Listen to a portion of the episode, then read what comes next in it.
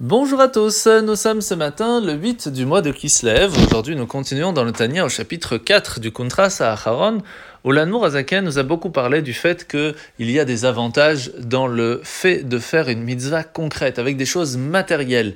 Car par exemple, le fait d'étudier ne va faire utiliser que l'intellect de la personne. Le fait de prier, en soi, c'est le cœur qui doit travailler.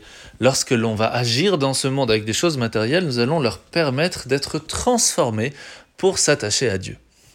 C'est là que l'Anmour Azaken aujourd'hui va nous rajouter un avantage encore plus grand.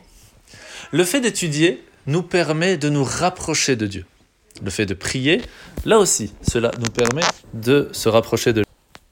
Par contre, lorsque l'on va faire une mitzvah concrète, nous allons réussir à attirer Dieu dans ce monde.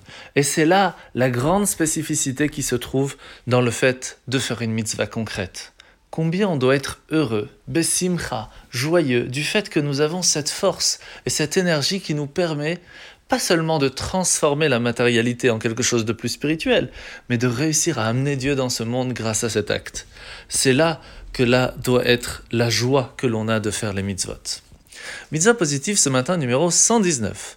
Alors vous savez qu'un arbre qui va donner ses fruits pour la première fois, les trois premières années, nous ne pouvons pas manger de ses fruits.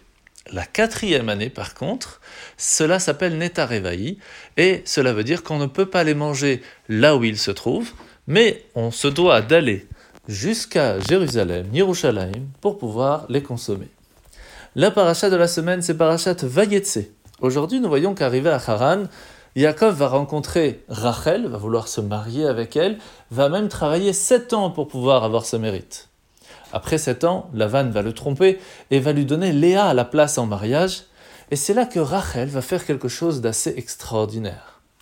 Parce qu'elle va donner la possibilité à sa sœur de prendre sa place sans aucune honte et jalousie. Même plus que ça, lorsque Léa commence à avoir des enfants et que Rachel toujours pas, elle n'est pas jalouse du fait qu'elle a des enfants, mais elle est jalouse du fait que Léa a mérité d'avoir des enfants grâce à sa façon de se comporter. Le fait qu'elle était une femme bien et qu'elle faisait de bonnes actions, ainsi pensait Rachel, c'est ce qui lui a permis de réussir à avoir des enfants. Cette jalousie est constructive, cela n'est pas problématique. Par contre, la jalousie en soi peut être destructive, d'où le fait de faire très attention comment on utilise cette vertu ou cet inconvénient. Bonne journée à tous